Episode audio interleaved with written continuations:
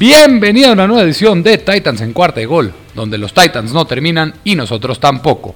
Te recuerdo, mi nombre es Alberto Romano y me puedes encontrar en Twitter como Beto Romano M, también en la cuenta oficial de Cuarta de Gol Titans, esto con abreviación de 4TA, 4TA, 4TA y Gol Titans.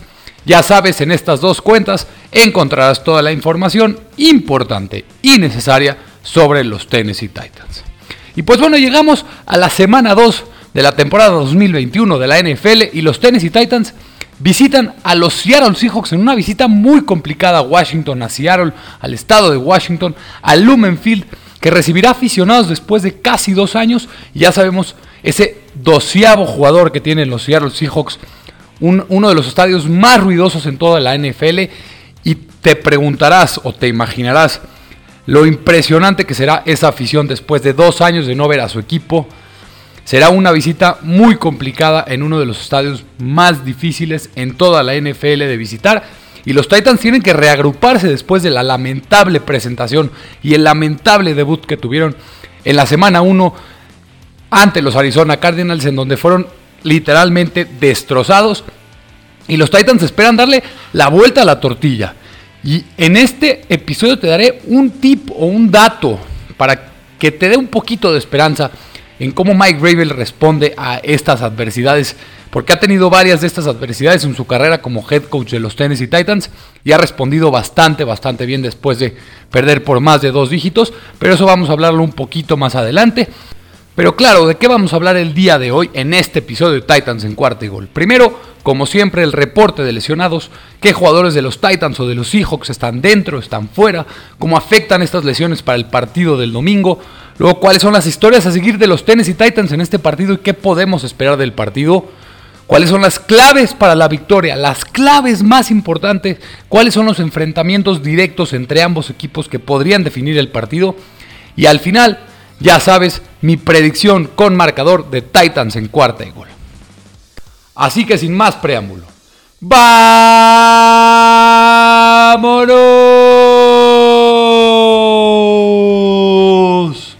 Con la previa de la semana 2, en la que los Tennessee Titans visitan a los Seattle Seahawks. Primero en la previa, el reporte de lesionados. Y es que los Tennessee Titans ya publicaron su reporte final de lesionados antes del juego de la semana 2 en Lumen Field en contra de los Seattle Seahawks. Y antes de que se publicara este reporte de lesionados, el head coach de los Titans nos adelantó y reveló que el cornerback novato Caleb Farley está descartado para este partido y para mí esto es una preocupación bastante grave en cuanto a Caleb Farley.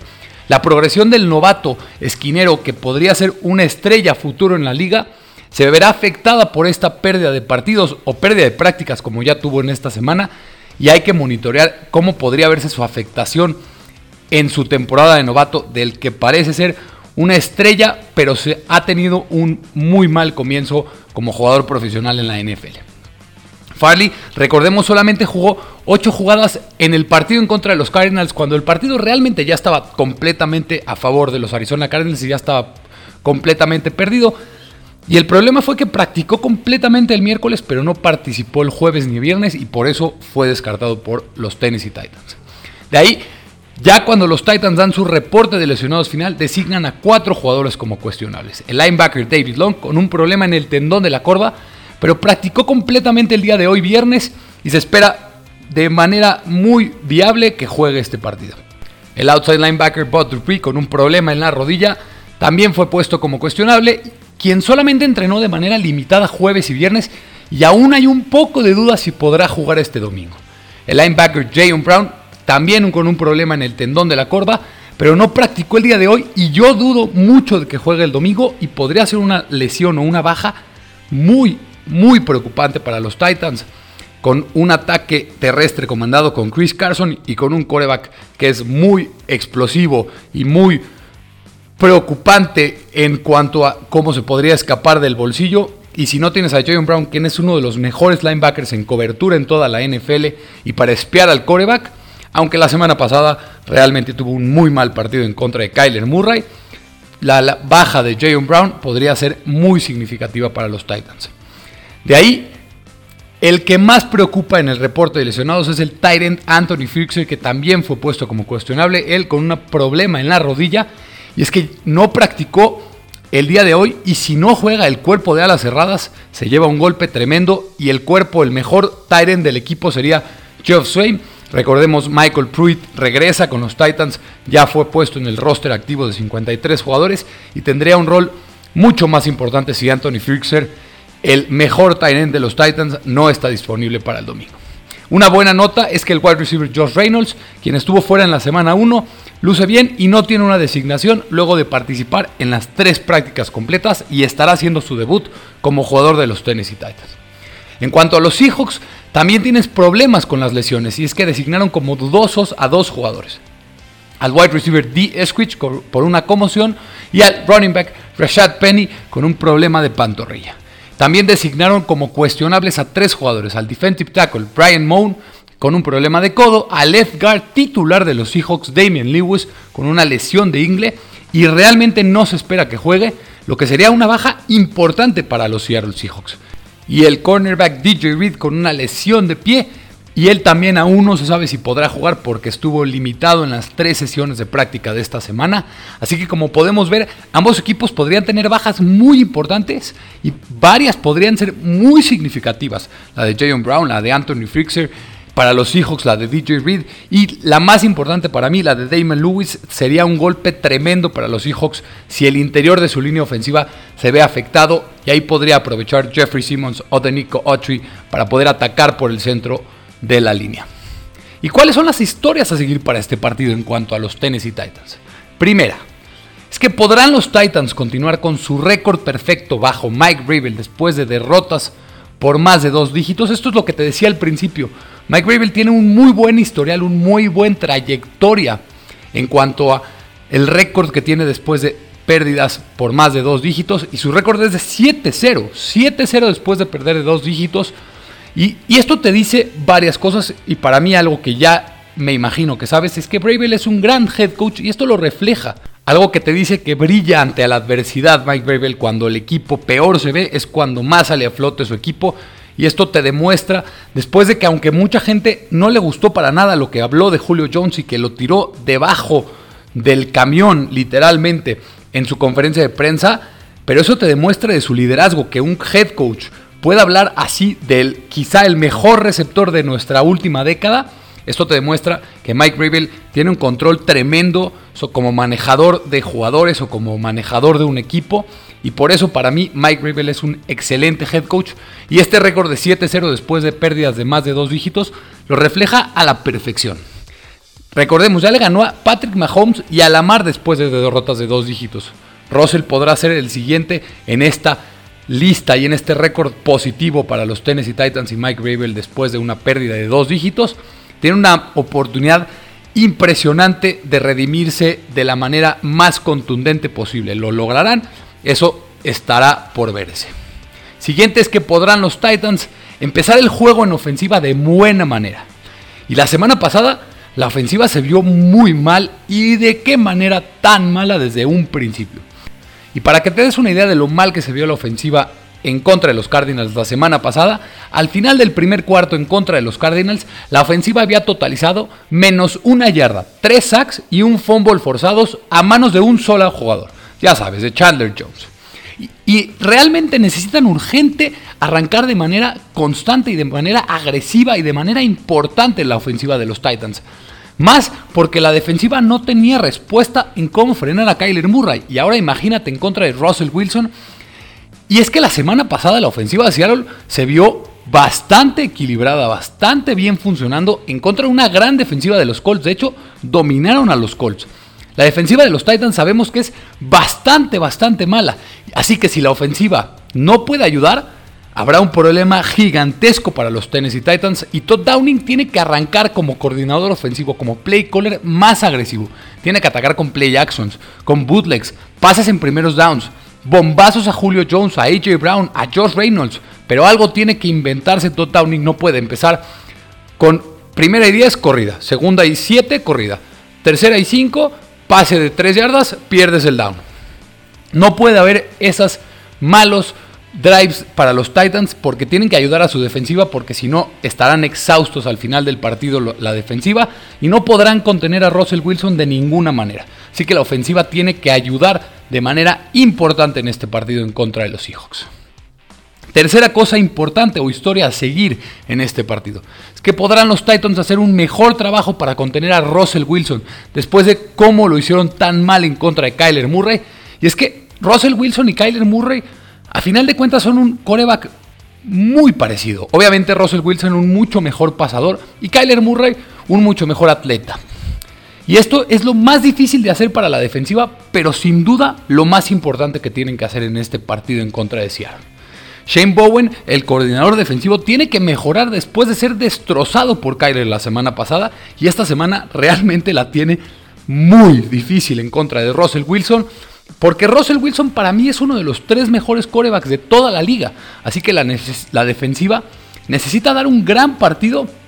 Y vaya que tiene una prueba imposible prácticamente. Una prueba bastante, bastante difícil. No pueden repetir de ninguna manera lo que hicieron la semana pasada.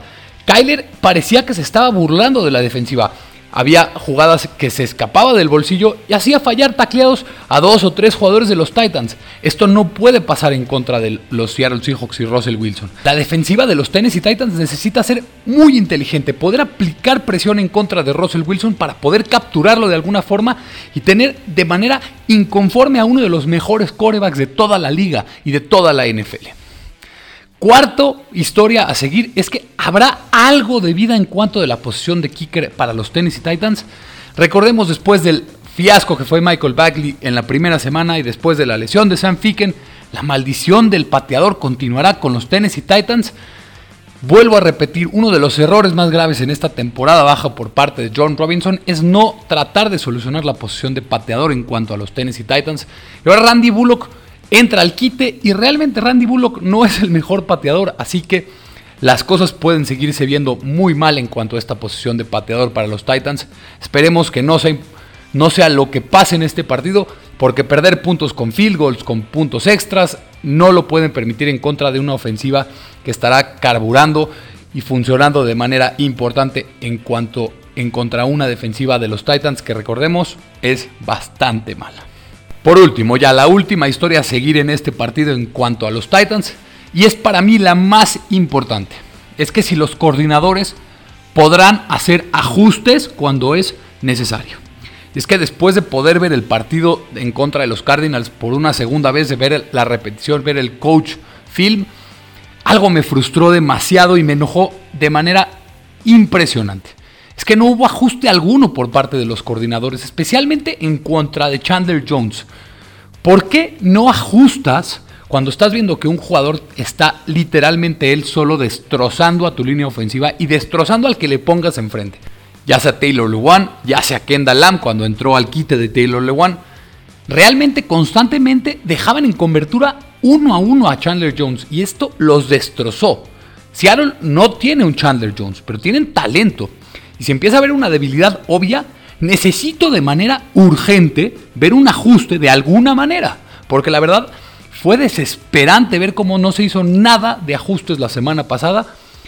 Y si el staff de coach sigue con esa terquedad absurda de que si tu plan inicial es tal, vas a continuar con ese plan inicial todo el partido, este partido será simplemente una derrota porque si los Titans tienen una debilidad y los Seahawks la están sabiendo aprovechar, hay que hacerse ajustes en el partido para poder solventar ese problema que estás teniendo. Y la semana pasada no se vio de ninguna manera y no puede repetirse este error de ninguna manera. Así que los coordinadores ofensivos y el coordinador defensivo tienen que hacer ajustes en cuanto vean necesario que se tenga que hacer.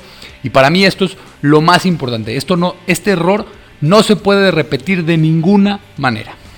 Ya pasando a las historias a seguir de este partido, tenemos que ver cuáles son las claves para la victoria de los Tennessee Titans, cuáles son los enfrentamientos más importantes del partido para que los Titans puedan salir victoriosos en contra de los Seahawks. Primero, y el que será el de mayor atracción. ¿Qué dúo de wide receivers de los dos equipos tendrá un mejor juego ante los cornerbacks de los otros, otros equipos? Y es que este partido enfrentará a dos de los mejores dúos o dos de los mejores tándems de toda la liga. AJ y Julio Jones y Tyler Lockett contra DK Metcalf. AJ y Julio se enfrentarán a DJ Reed si es que juega y si no entraría en su lugar John Reed y del otro lado el otro que cubrirá en como secundaria es Trey Flowers. Y DK Metcalf y Tyler Lockett se encontrarán en contra de Jack Rabbit Jenkins y Christian Fulton, quien para mí Christian Fulton fue el mejor jugador defensivo en el partido en contra de los Arizona Cardinals y esta semana tiene que tener otra vez un buen partido en contra de DK Metcalf y Tyler Lockett, quienes la semana pasada en contra de los Colts tuvieron 160 yardas y 3 touchdowns entre los dos, así que Jack Rabbit Jenkins y Christian Fulton tendrán un partido bastante difícil y necesitan tener un buen juego en contra de los receptores estrellas de los Seattle Seahawks. Siguiente clave para la victoria de los Titans, la protección de pase de los Titans en contra del pass rush de Seattle. Ya no hay nada más que agregar del pésimo rendimiento que tuvieron los Tennessee Titans, pero tenemos que repetirlo. Y es que la semana pasada los Titans permitieron 6 sacks eh, y 5 a un solo jugador a Chandler Jones. Y Seattle la semana pasada tuvo 3 sacks, una de Darrell Taylor, una de Rashim Green y otra de Benson Mayawa. Y además Carlos Dunlap tuvo un sack en un two-point conversion, aunque este no fue contado como una captura porque cuando hay un two-point conversion no se contabiliza como un sack, aunque realmente fue un sack. Hubo 10 golpes de coreback a Carson Wentz en la semana 1 por parte de los Seattle Seahawks. Y toda la línea de los Titans debe de jugar de manera espectacular. Tiene que dar un salto enorme, gigantesco hacia adelante.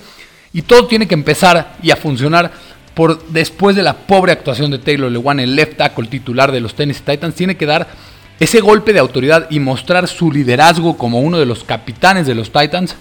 Y David Quisenberry a mí la semana pasada no me dejó tan disgusto, no se vio tan mal como right tackle, pero aún tengo mis dudas y tendrá que tener un buen partido. Y algo que también será importante es que Tannehill tiene que ayudar a esta protección de pase y tiene que salir el balón de sus manos de manera rápida. Tiene que ayudar a que no genere más sacks de los que debería de permitir. Aunque la semana pasada ninguno fue culpa de Ryan Tannehill, fueron todos culpa de la línea ofensiva y la línea ofensiva tiene que dar un buen partido en contra de los Seahawks. Siguiente clave para la victoria es el running back Derrick Henry ante los linebackers de los Seahawks, Bobby Wagner, Jordan Brooks y Darrell Taylor.